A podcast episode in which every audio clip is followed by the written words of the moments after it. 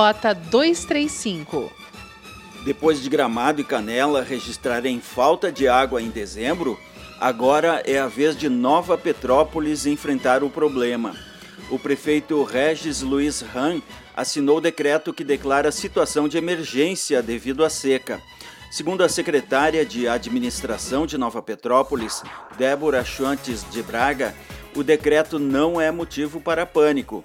Ela explica que o documento é uma forma de garantir a mobilização necessária para dar resposta à escassez de água em Nova Petrópolis.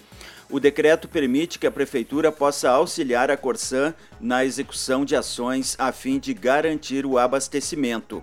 Mais três poços artesianos estão sendo perfurados pela Corsã com apoio do município: dois no Arroio Santa Isabel e um na linha Imperial. O prefeito tranquilizou a comunidade de Nova Petrópolis e adiantou que outros investimentos serão realizados pela Corsan.